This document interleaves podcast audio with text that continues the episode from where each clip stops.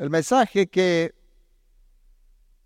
que vamos a compartir hoy lleva por título A un paso, a un paso del reino de Dios, siguiendo un poco eh, esa serie o esa especie de serie que el pastor venía haciendo. Hoy vamos a hablar de esto. A un paso del reino de Dios. Y dice Colosenses capítulo 1, versículo 13 y 14. Pues Él, dice hablando de Dios, nos eh, rescató del reino de la oscuridad y nos trasladó al reino de su Hijo amado, quien compró nuestra libertad y perdonó nuestros pecados, dice. El requisito primordial para pertenecer al reino de Dios es haber puesto tu fe en Jesús. Ese es el requisito primordial. Quien compró, dice, nuestra libertad de la esclavitud del pecado por medio de su muerte en la cruz y resurrección. Así Él perdonó todos nuestros pecados. Así que si pusiste tu fe en Jesús y estás luchando todos los días, la batalla contra la carne, la batalla contra el pecado, es porque tu fe es sincera y puedes ah, decir que estás en el reino de Dios. Vamos a ver hoy entonces cómo podemos avanzar en ese reino, cómo podemos dar cada día un paso hacia la eternidad, hacia el reino eterno de Dios. El mensaje de hoy eh, vamos a verlo en dos, en dos partes. Una parte muy teórica, así que por favor no te duermas. Importante para saber y entrar en la segunda parte que va a ser en la parte práctica, cómo poner en la práctica, cómo llevar a la práctica eso que estamos viendo. Así que Vamos a mantenernos atentos porque de esa primera parte, entonces, depende la segunda para que lo podamos comprender bien. En este proceso es importante que tengamos una visión acabada del reino. Decía recién que para, eh, si estamos luchando la batalla contra el pecado todos los días para vivir conforme a las enseñanzas de la Biblia, entonces Estamos cada día a un paso del reino. Pero, ¿acaso ya los que pusimos nuestra fe en Jesús ya no estamos en el reino? Y algunos responden esta pregunta sí y no todavía. ¿Verdad? Entonces vamos a ver eso un poco. En este proceso es importante entonces que tengamos una visión acabada del reino de Dios. Porque todos sabemos que estamos en el reino de Dios, que existe un reino de Dios y que Dios es el rey. Jesús es el rey por ahora, hasta que un día va a entregar el reino a su Padre. Pero entender bien cómo, cómo, cómo funciona o cómo Jesús instauró ese reino en esta tierra nos va a ayudar a vivir nuestro cristianismo de una manera adecuada, porque vamos a entender mejor en qué situación vos y yo estamos. Esto nos va a ayudar a entender eso. Vamos a eh, vivir de una manera adecuada nuestro cristianismo, tanto en el ámbito personal como en cuanto a nuestro relacionamiento entre hermanos, que es muchas veces lo que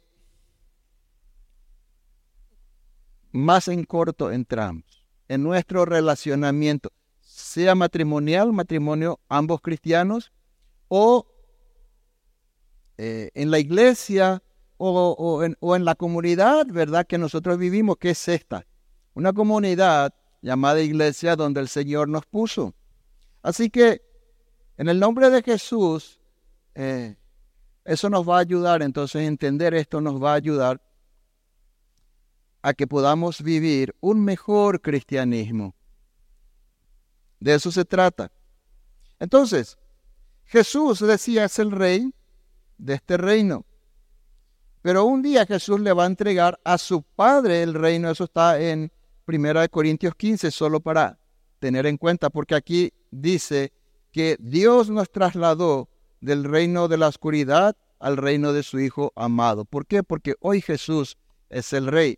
Un día cuando dice dice también en 1 Corintios 15 que un día Jesús va a poner a todos sus enemigos bajo sus pies y va a entregar el reino a su Padre. 1 Corintios 15. El reino de Dios entonces, yo sé que todos sabemos que no es un lugar físico, no es un territorio, no está en Jerusalén, no está en, en algún continente. El reino de Dios eh, es un ámbito espiritual donde Dios ejerce su gobierno y autoridad como rey de su reino. Y esto nos ayuda a definir lo que es un cristiano. Porque muchas veces nos preguntan, ¿por qué sos cristiano? Porque creo en Cristo. Está bien, correcto. Pero qué interesante la definición entonces que podemos obtener de aquí. Podemos definir a un cristiano, a un creyente, como alguien que por el poder de Dios ha venido a sujetarse voluntariamente al gobierno de Dios. Entonces, conforme a esta definición, cabe la pregunta, si vos decís, y yo digo que soy cristiano, cristiana, la pregunta es, ¿te sujetas al gobierno de Dios? O sea, Dios es tu rey, Jesús es tu rey, Él manda sobre tu vida o nosotros vivimos como queremos.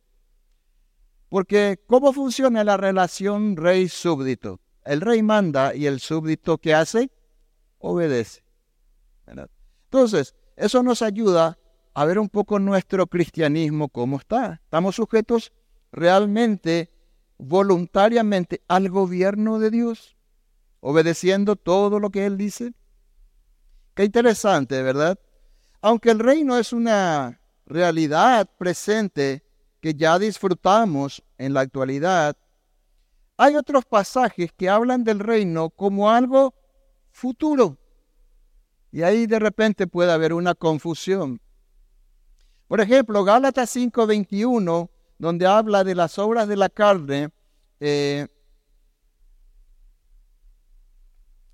eh, dice lo siguiente, Gálatas 5:21 va mencionando las obras de la carne, ¿sí? en, el, en el versículo final dice, envidias, homicidios, borracheras, orgías y cosas semejantes a estas, acerca de las cuales os amonesto, dice, como ya os lo he dicho antes, que los que practican tales cosas no heredarán el reino de Dios. Que es algo que se hereda, es algo futuro que se va a recibir cuando alguien muere, una herencia.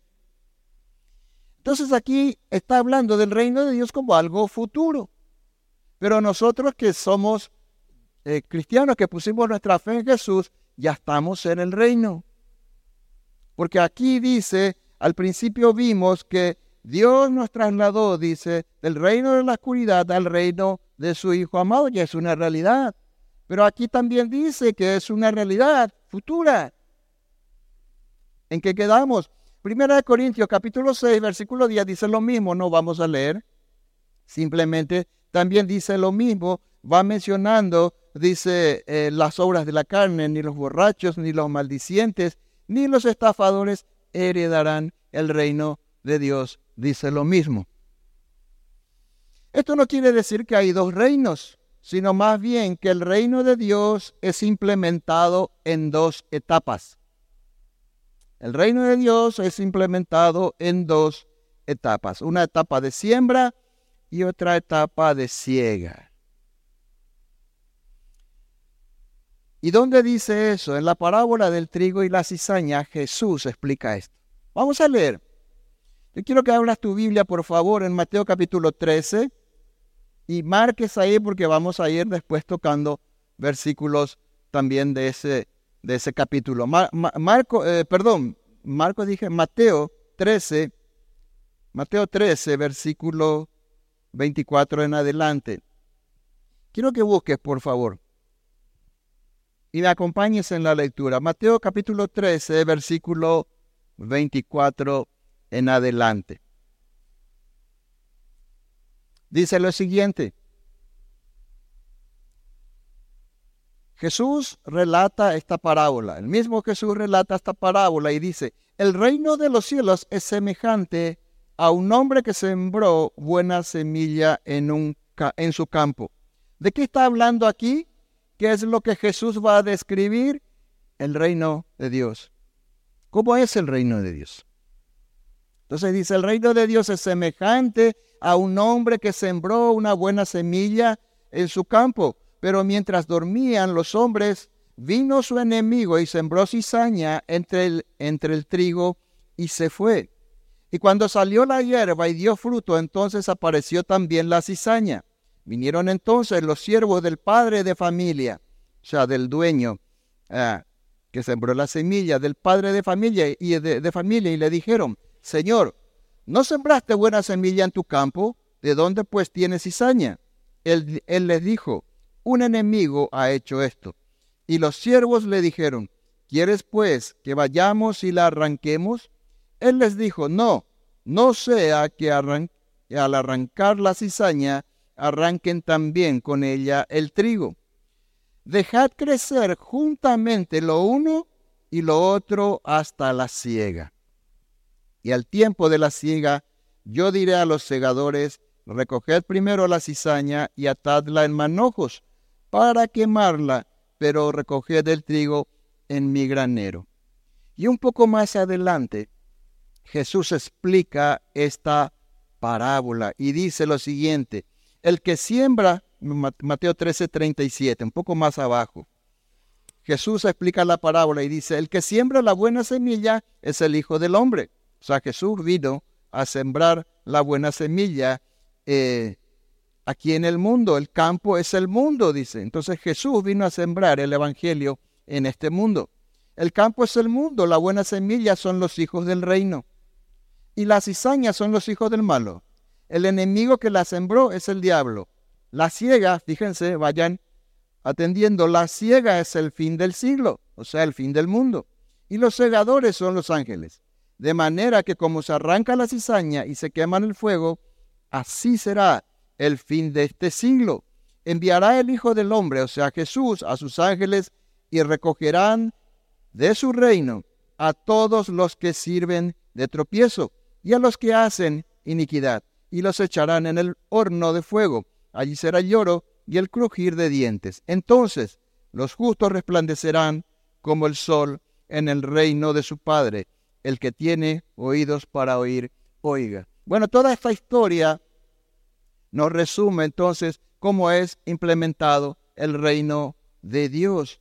Esta parábola nos enseña que el campo, como vimos, donde Jesús vino a sembrar como un humilde siervo la semilla del Evangelio, es el mundo, en donde dice, se dejarán crecer juntos. No es que solamente va a estar el trigo y la cizaña juntos, sino se dejarán crecer juntos ambos, el trigo y la cizaña, mientras dure la etapa de siembra.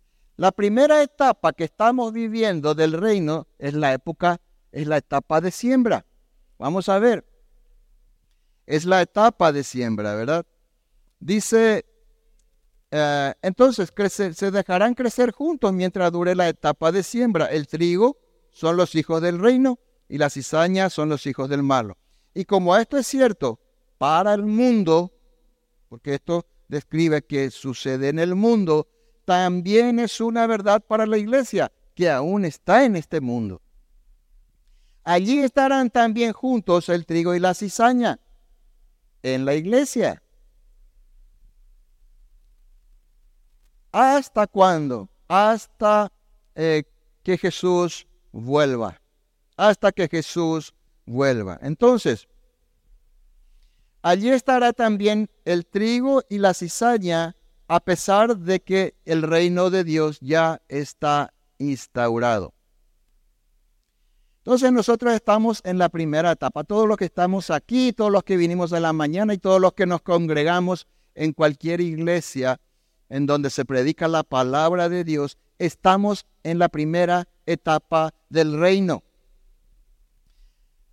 Fue inaugurado cuando Jesús vino a esta tierra. ¿Dónde dice eso? Mateo 12, 25.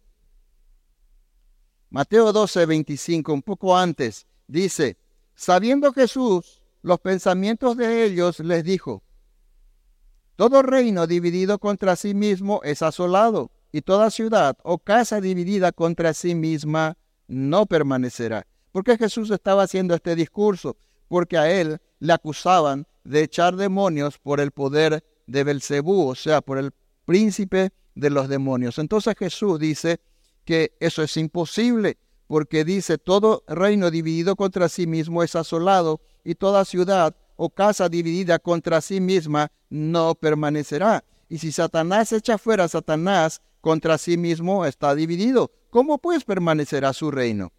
Y si yo echo fuera los demonios por Belcebú, ¿por quién los echan? Vuestros hijos. Por tanto, ellos serán vuestros jueces. Y en el versículo 28 dice, pero dice, si yo por el poder de Dios echo fuera los demonios, ciertamente ha llegado a vosotros el reino de Dios.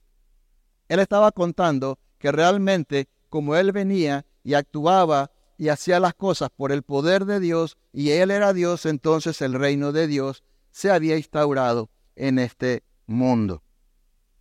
El hecho que el Señor echara fuera los demonios por el poder del Espíritu de Dios era una prueba que con su ministerio había quedado instaurado el reino de Dios. Esa es la primera etapa. Estamos viviendo, vos y yo vivimos en esa primera etapa. ¿Cuándo será la segunda etapa? La segunda etapa será implementado, dice, al final de los tiempos, o sea, cuando Jesús vuelva. Mateo 13:30 decía, dejad crecer juntamente lo uno y lo otro hasta la ciega. ¿Qué era la ciega? La ciega, según Mateo 13:39, es el fin del siglo, el fin del mundo cuando Jesús vuelva. Entonces dice, dejad crecer juntos lo uno y lo otro hasta la siega. Y al tiempo de la siega yo diré a los segadores, recoged primero la cizaña y atadla en manojos para quemarla, pero recoged el trigo en mi granero. Y muy lindo todo, pero ¿de qué me sirve esto para mi vida diaria? ¿De qué me sirve esto para mi vida cristiana? Y aquí va la aplicación práctica. Ahora sí, despertar al que está a tu lado y decirle, ahora viene lo bueno, porque ahora el Señor nos va a enseñar por qué toda esta perorata, ¿verdad? De, del reino, que es importante. Espero que con la ayuda del Señor hoy salgas con una visión diferente, tanto de tu cristianismo como del cristianismo que, del que está a tu lado. En realidad, o sea, esta realidad de vivir en un reino que fue instaurado pero que no está completo, no se ha completado, no está concluido, no está consumado, tiene ciertos aspectos que necesitamos aprender a manejar para correr bien la carrera hasta el fin. Y esta claridad es la que quiere darnos Jesús con la parábola del trigo y la cizaña. En primer lugar, entonces, mis queridos hermanos, lo que debemos aprender o debemos hacer es prestar atención a la advertencia de Jesús en esta parábola. En esta era presente no solo estarán juntos, como dije recién, los hijos del reino y los hijos del malo, sino dice, crecerán juntos, crecerán juntos. Mateo 13:30, ya lo leímos, dejad crecer juntamente lo uno y lo otro hasta la ciega, hasta el fin del mundo. Entonces, esto quiere decir que en la medida que el reino de Dios se expanda, en esa misma medida la maldad va a aumentar. Si pensaste alguna vez cuándo es lo que va a terminar esta maldad que existe en el mundo, la respuesta es cuando Jesús venga y, traiga el final de los tiempos y destruya este mundo e instale un nuevo cielo y una nueva tierra. Solo en ese tiempo. Entonces, tenemos que entender que van a, a crecer juntos. Aunque el reino de Dios seguirá experimentando una expansión, lo mismo ocurrirá con la maldad. En la medida que se predique el Evangelio, que crezca el Evangelio, crecerá también a la par la maldad. Y esto va en sincronía con lo que Pablo le advierte a Timoteo. Pablo le dijo a Timoteo en 2 de Timoteo 3, fíjense, 2 de Timoteo 3, versículos 1 al 5. Debes saber también, le dice, que en los últimos días, antes que llegue el fin del mundo, de eso estamos hablando, la gente enfrentará muchas dificultades. La Reina Valera dice que en esos tiempos serán tiempos peligrosos, dice la Reina Valera. Habrá gente egoísta, interesada solamente en ganar más y más dinero. También habrá gente orgullosa que será más importante, perdón, que se creerá más importante que los demás. No respetarán a Dios ni, ni obedecerán a sus padres, sino que serán malagradecidos y ofenderán a todos. Serán crueles y violentos, no podrán dominar sus malos deseos, se llenarán de odio, dirán mentiras acerca de los demás y odiarán todo lo que es bueno. No se podrá confiar en esos orgullosos, porque actuarán sin pensar. En vez de obedecer a Dios, solo harán lo que les venga en gana y podemos decir, sí, ese es el mundo. Sí, es así, así está el mundo. Pero Pablo no le estaba hablando del mundo, le estaba hablando de la iglesia, hermanos. Ese es el punto. Porque en el versículo 5 dice, dirán que aman y respetan a Dios. ¿Quiénes dicen que aman y respetan a Dios? ¿Y dónde están esas personas? Dentro de las iglesias. Dirán que aman y respetan a Dios, pero con su conducta demostrarán lo contrario, dice. No te hagas amigo de esa clase de gente. O sea, estamos hablando aquí que necesitamos de esa sabiduría, entender que estamos en esa primera etapa del reino en donde es una etapa de siembra. Y crecerá, dice, los hijos de Dios, los hijos del reino, pero también van a crecer juntos los hijos del malvado, dice, los hijos del diablo. Y estarán dentro de la iglesia y están dentro de la iglesia. Pero ¿cómo lo, vamos a, los vamos a descubrir? Porque dirán que aman y respetan a Dios, pero con su conducta demostrarán lo contrario. Por el fruto se conoce qué árbol es, si es naranja, si es pomelo, si es mandarina. Pero esto qué quiere decir? Que tenemos que andar ahora a la casa para cazando a ver quién es el hijo del reino y quién es, quién es eh, trigo y quién es cizaña, quién es el hijo del, del reino y quién es el hijo del, del diablo. No, lo que tenemos que hacer es cuidarlos, que vos y yo no seamos uno de ellos. Ese es el punto. Porque vamos a ver enseguida que vos y yo, porque estamos en esta primera etapa, el reino aún no ha sido consumado, corremos ese peligro.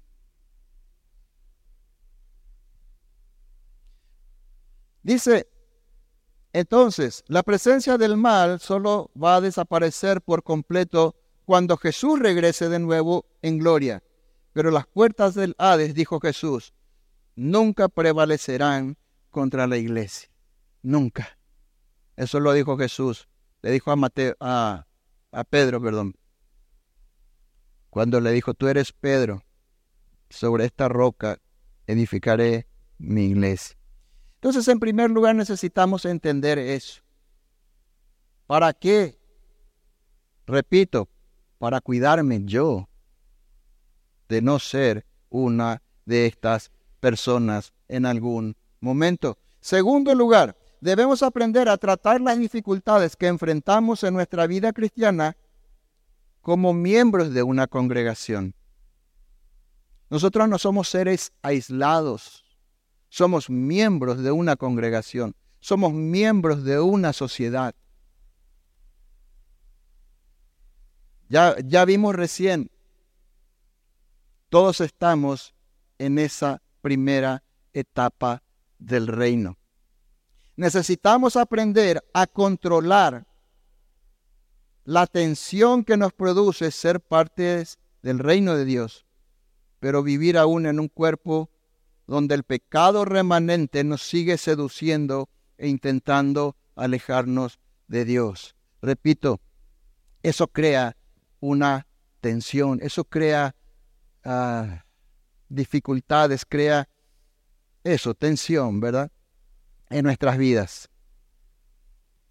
El hecho de que ya somos, vivimos, estamos en el reino espiritualmente, pero todavía vivimos en un cuerpo donde el pecado nos sigue intentando alejar de Dios. También tenemos que aprender a controlar la tensión que produce tener el Espíritu Santo de Dios morando en nosotros sin haber sido al mismo tiempo perfeccionados. Eso crea una tensión, eso crea lucha. ¿Cuántos luchan contra sus pecados? ¿Cuántos muchas veces se sienten como cansados de tanto luchar contra sí mismo, contra su egoísmo, orgullo, malos pensamientos? ¿Cuántos luchan? Si están luchando, muchas veces eso hasta te desanima a decir, a la pucha, pero ¿será que soy cristiano? Porque es lo que soy cristiano muchas veces también en la familia, ¿verdad? Vamos a ver enseguida, en un matrimonio, en la familia, en la sociedad cristiana, con nuestros hermanos. Por eso Pablo decía en Romanos 7, 24, miserable de mí, decía Pablo. ¿Quién me librará de este cuerpo de muerte? Estaba cansado Pablo de luchar contra sus pecados. No solo Pablo se corría todos los días para que no le maten, para que no le apedreen. No solo estaba tratando de no ahogarse, sino que también estaba luchando contra sus pecados. Y decía, miserable de mí, ¿quién me va a librar de este cuerpo de muerte? Pero más abajo dice, gracias doy a Dios por Jesucristo. Entonces, esa es la realidad de nuestra vida cristiana. Muchas veces no podemos entender por qué o por qué, aunque somos ciudadanos del reino, tenemos tiempos de gozo, claro que sí, de alegría y esperanza, pero muchas veces enfrentamos tristezas, dolor y por nuestros fracasos, debilidades y por nuestros pecados. Y eso crea tensión, eso crea esa lucha, esa pregunta por qué muchas veces y como a veces nos, de repente nos desanima un poco. Todo esto es parte, es porque, perdón, todo esto es porque tenemos el anticipo de la herencia, pero la herencia aún no está completa. Ese es el punto. Tenemos el Espíritu Santo, pero aún no estamos eh, glorificados, aún no estamos perfeccionados. Eso es lo que crea esa tensión, esa batalla en nosotros, pero hermano y hermana. Esto que estoy diciendo no es para que te relajes espiritualmente y digas, bueno, ya que todo está así, entonces voy a aprovechar un poco más y voy a vivir como a mí me gusta vivir esto que estoy hablando o que la palabra del Señor nos muestra no es un salvoconducto para ser complacientes con el pecado. Es al contrario. Es al contrario. Es para comprender mejor nuestra condición, primero, y la condición de tu hermano, de tu hermana que está sentado ahí, ahí a tu lado, en esta etapa del reino es para no desanimarnos, es para ser conscientes de, de tantas contradicciones en nuestra vida cristiana y en la de nuestros hermanos. Más bien, esto, entender esto, debe animarnos de una manera personal a seguir creciendo espiritualmente en la gracia y en el conocimiento de nuestro Señor y Salvador Jesucristo, como dice segunda de Pedro 3:18, para que todos nosotros, vos y yo, contemplando, dice segunda de Corintios 3, como en un espejo la gloria del Señor, vayamos, siendo transformados a la imagen de Jesús de gloria en gloria por el poder del Espíritu Santo. Repito, el hecho de que estamos en esa primera etapa del reino, el hecho de que ya tenemos el Espíritu Santo, pero vivimos en un cuerpo de pecado, no es para relajarnos y seguir pecando entonces, ya que estoy en un cuerpo de pecado, ¿verdad? Es más bien para animarte a vos y animarme a mí a seguir creciendo. Porque si no crecemos, hay un peligro del cual vamos a hablar ahora, que recién mencionó la palabra de Dios, lo leímos recién y tal vez haya pasado desapercibido. Vamos a ver. Entonces, si no buscamos crecer, si vamos a relajarnos porque todavía vivimos en un cuerpo de pecado y el reino de Dios no está consumado y toda esa historia, entonces quiero que escuches esta advertencia. Quiero que escuchemos esta advertencia que viene de los labios de Jesús. Dice Mateo 13, versículos 41 y 42. Esto está en la explicación del trigo, de la parábola del trigo y la cizaña. Dice lo siguiente, que al final del tiempo, dice, enviará Jesús, Mateo 13, 41, enviará el Hijo del Hombre a sus ángeles y recogerá de su reino a todos los que sirven de tropiezo y a los que hacen iniquidad. ¿Qué?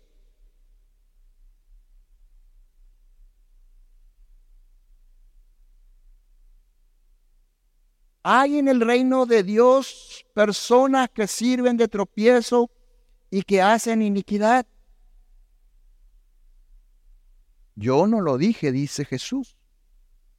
Jesús mismo está diciendo que enviará a sus ángeles y recogerá de su reino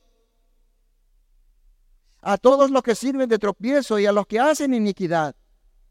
Es más, versículo 42, y los echarán en el horno de fuego. Allí será el lloro y el crujir de dientes. ¿Por qué nos puede sorprender tanto esto si Dios del mismo cielo echó a ángeles? ¿Por qué nos puede sorprender tanto? Si en el mismo cielo ángeles se rebelaron en contra de Dios, pero Dios los echó del cielo. Y vos ni yo no estamos todavía en el cielo. Qué interesante entonces, hermanos, entender en qué etapa estoy yo, en qué etapa está tu hermano que está a tu lado.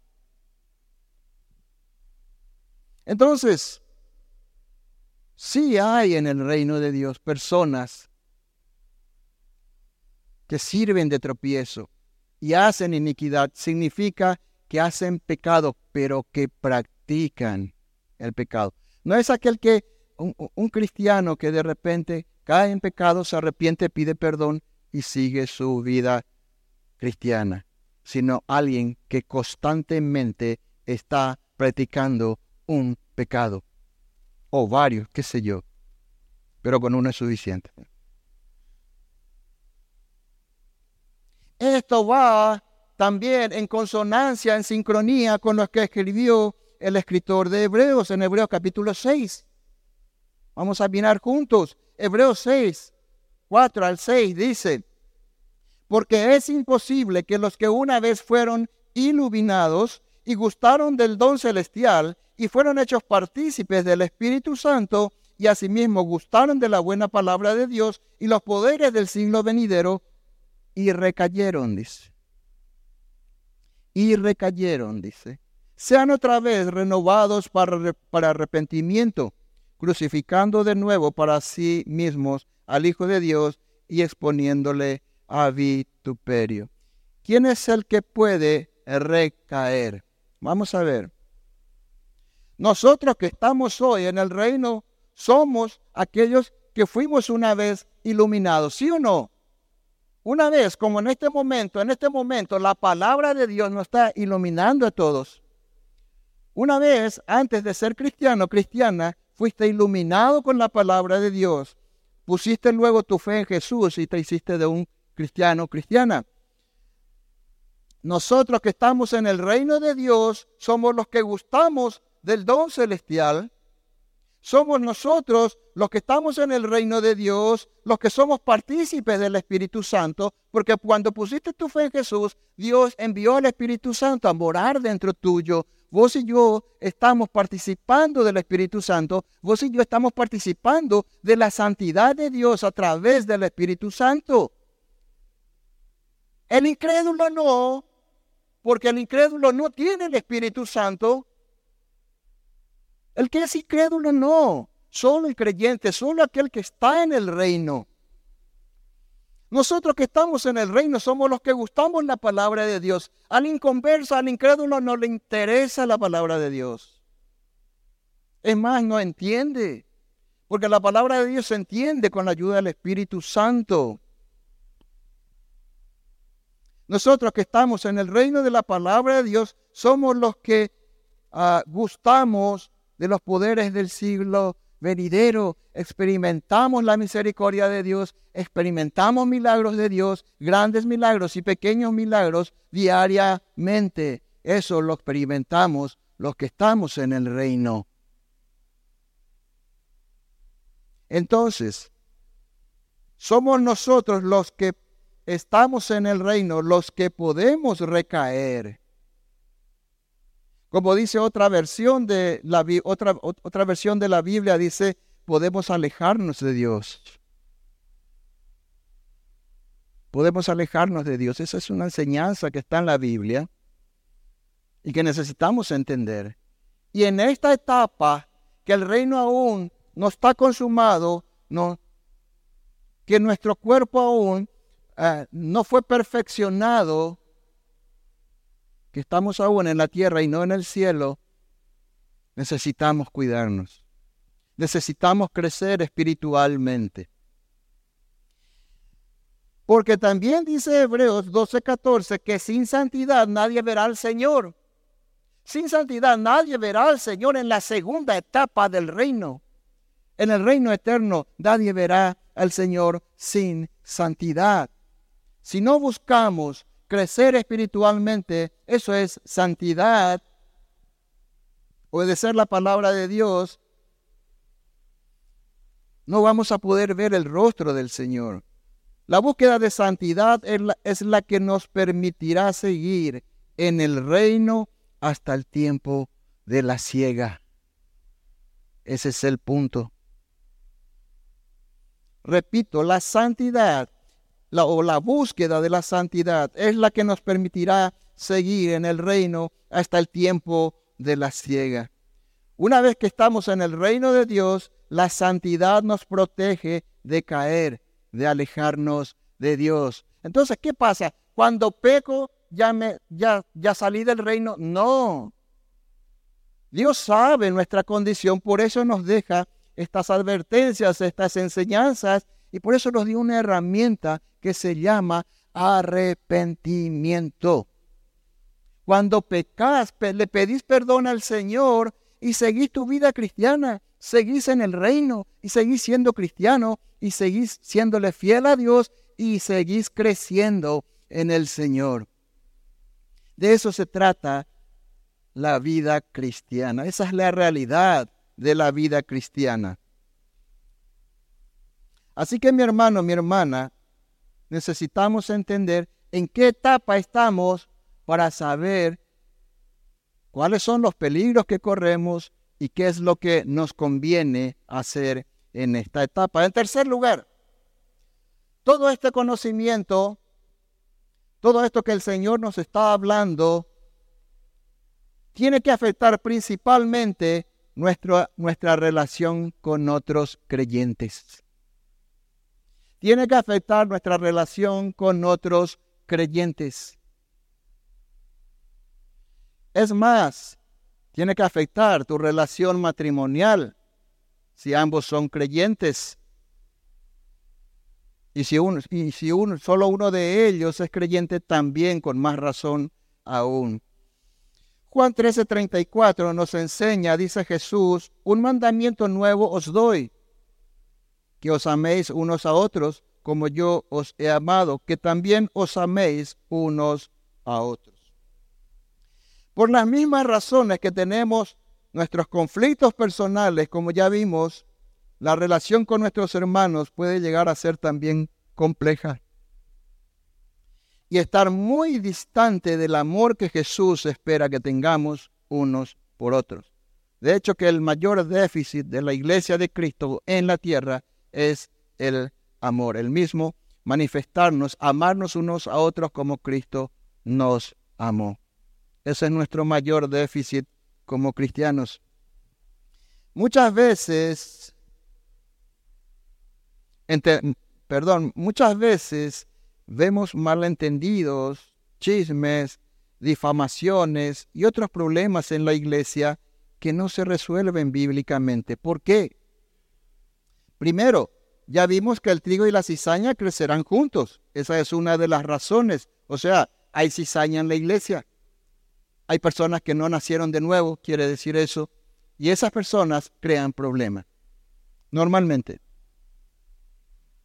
Ahora bien, la otra razón es porque nuestros hermanos, tu hermano que está ahí a tu lado, así como vos y yo, nos encontramos en el mismo proceso, todos nos encontramos todos en el mismo proceso, viviendo en el reino de Dios que aún no se ha consumando, consumado, viviendo en un cuerpo, en un cuerpo con el Espíritu Santo, pero que aún nos lleva hacia el pecado todos tenemos el mismo problema. En síntesis, es por eso que en la Biblia hay tantas enseñanzas de cómo llevar una relación entre hermanos. ¿Qué es lo que la Biblia nos enseña? La Biblia nos enseña cómo relacionarnos con Dios. Y la Biblia nos enseña cómo relacionarnos entre hermanos. Eso es lo que nos enseña la Biblia. Por eso hay tantas enseñanzas de este tipo. ¿Para qué? Para que nosotros aprendamos a manifestarnos entre nosotros el mismo amor que Jesús tiene por nosotros. Eso es lo que nos enseña la Biblia.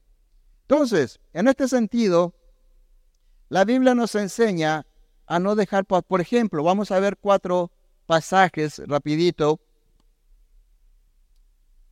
eh, en este contexto, la Biblia nos enseña a no dejar pasar una ofensa. ¿Por qué? Primero, para restaurar al hermano que te ofendió, porque cuando alguien te ofende está en problemas con Dios. Entonces, es, eh, ahí demostramos el amor, el mismo amor que Jesús tiene por nosotros. Entonces, cuando no, no debemos dejar pasar una ofensa, si alguien te ofende, para restaurar el hermano, y para que yo no guarde rencor. Porque si la, situación sigue, entonces eh, el rencor va, va, a ir tomando cuenta de mi vida. Mateo 18, 15 dice lo siguiente, si tu hermano peca contra ti, ve a solas con él. No le grites, no le digas en, en medio de mucha gente, sino ve a solas con él y hazle ver su falta pero dice, hazle ver su falta, decirle qué falta cometió contra tu persona. Si te hace caso, has ganado a tu hermano. ¿Por qué? Porque se reconcilió con Dios. Entonces ahí estamos amando como Jesús nos ama.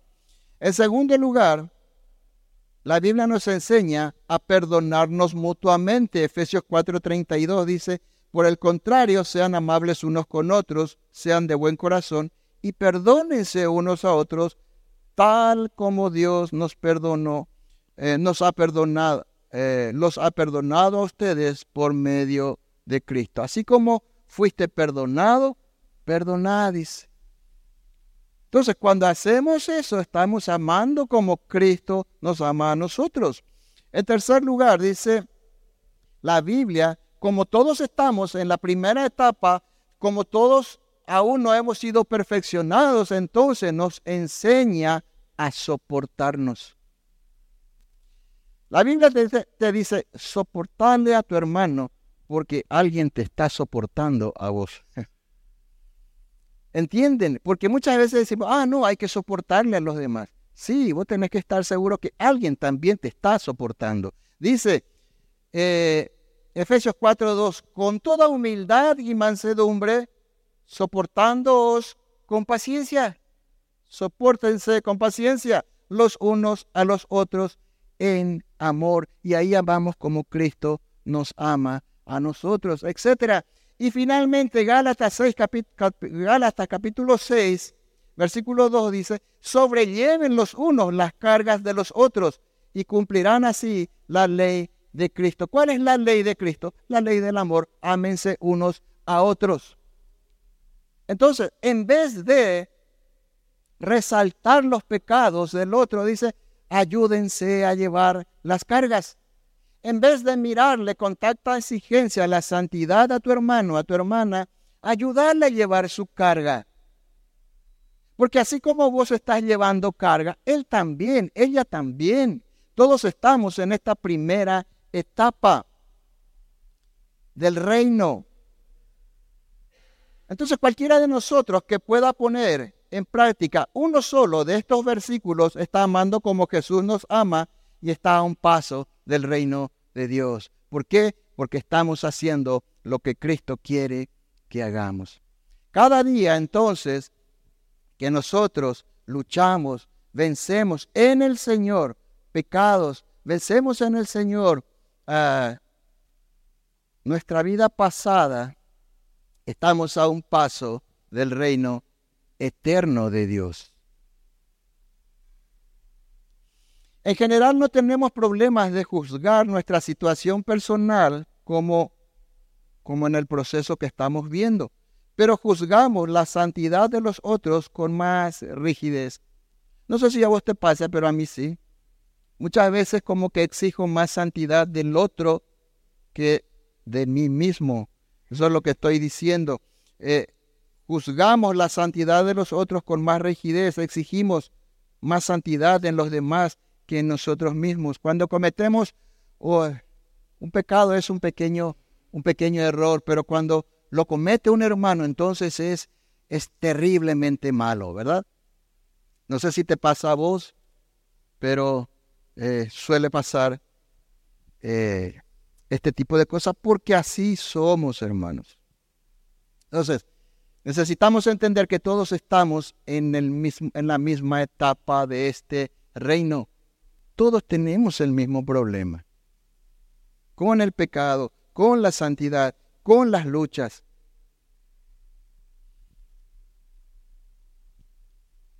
Nadie ve las luchas espirituales de sus hermanos, pero yo sí tengo muchas luchas espirituales.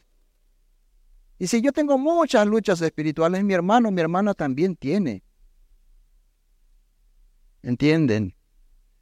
Pero debemos considerar que ellos, así como nosotros, tienen luchas espirituales. Ellos también tienen sus luchas para no mirar donde no deben, para luchar con sus malos pensamientos, ah, para quedarse callados cuando en realidad lo que quieren es responder o pagar con la misma moneda. Todos, todos queremos lo mismo. Y todos luchamos con lo mismo. Los que luchan. Los que luchan, hay otros que se dejan llevar tal vez, pero bueno, el trigo y la cizaña crecerán, dice, juntas. Así que hermanos, ah, apenas muchas veces un hermano responde mal, lo hacemos evidente. Así que muy cristiano, ¿verdad? Ah, eso, eso es lo que te enseñan en la iglesia. Ah, eso es lo que aprendiste en la Biblia. Y muchas veces no vemos que nosotros también muchas veces respondemos mal.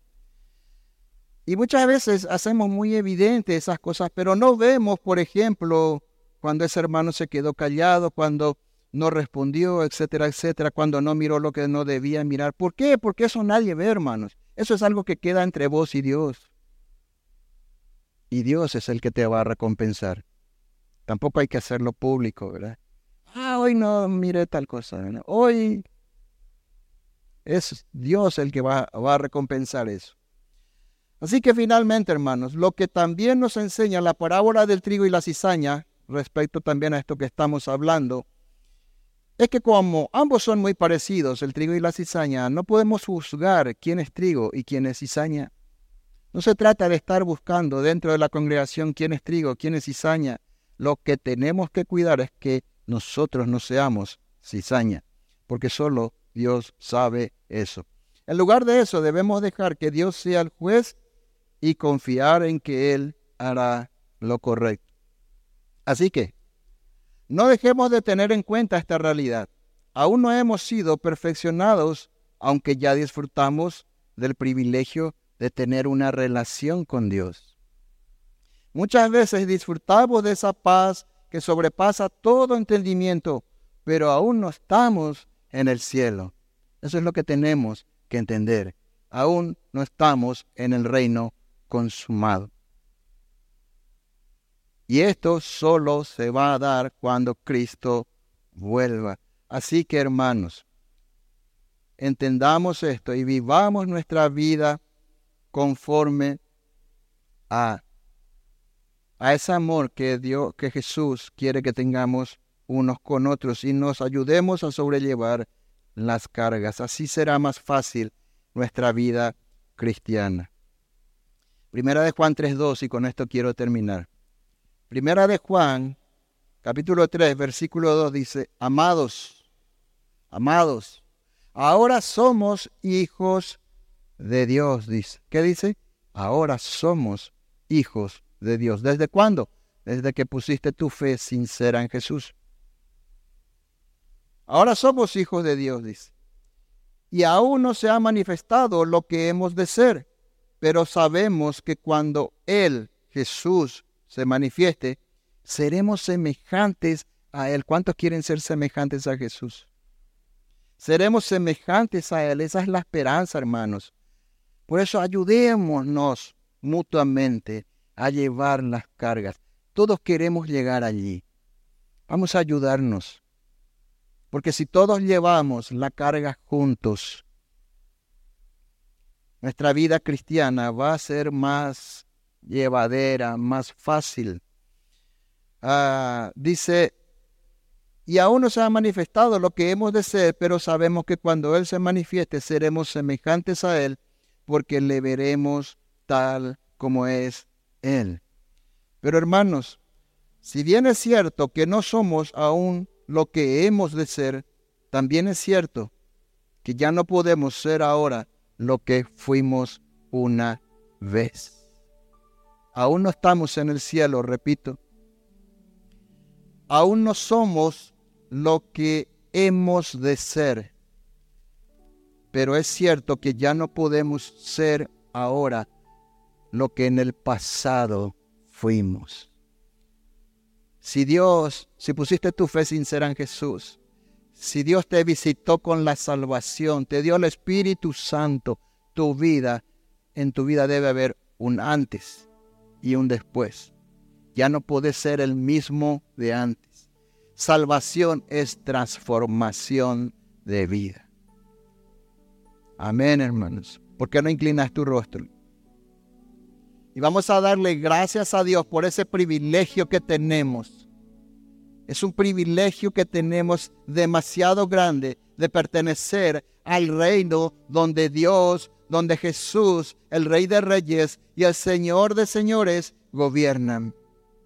Pero dice, y lo leímos recién, si soy cristiano, debo estar sujeto a la autoridad de Dios. Eso es lo que me hace ver si soy cristiano, si soy cristiana.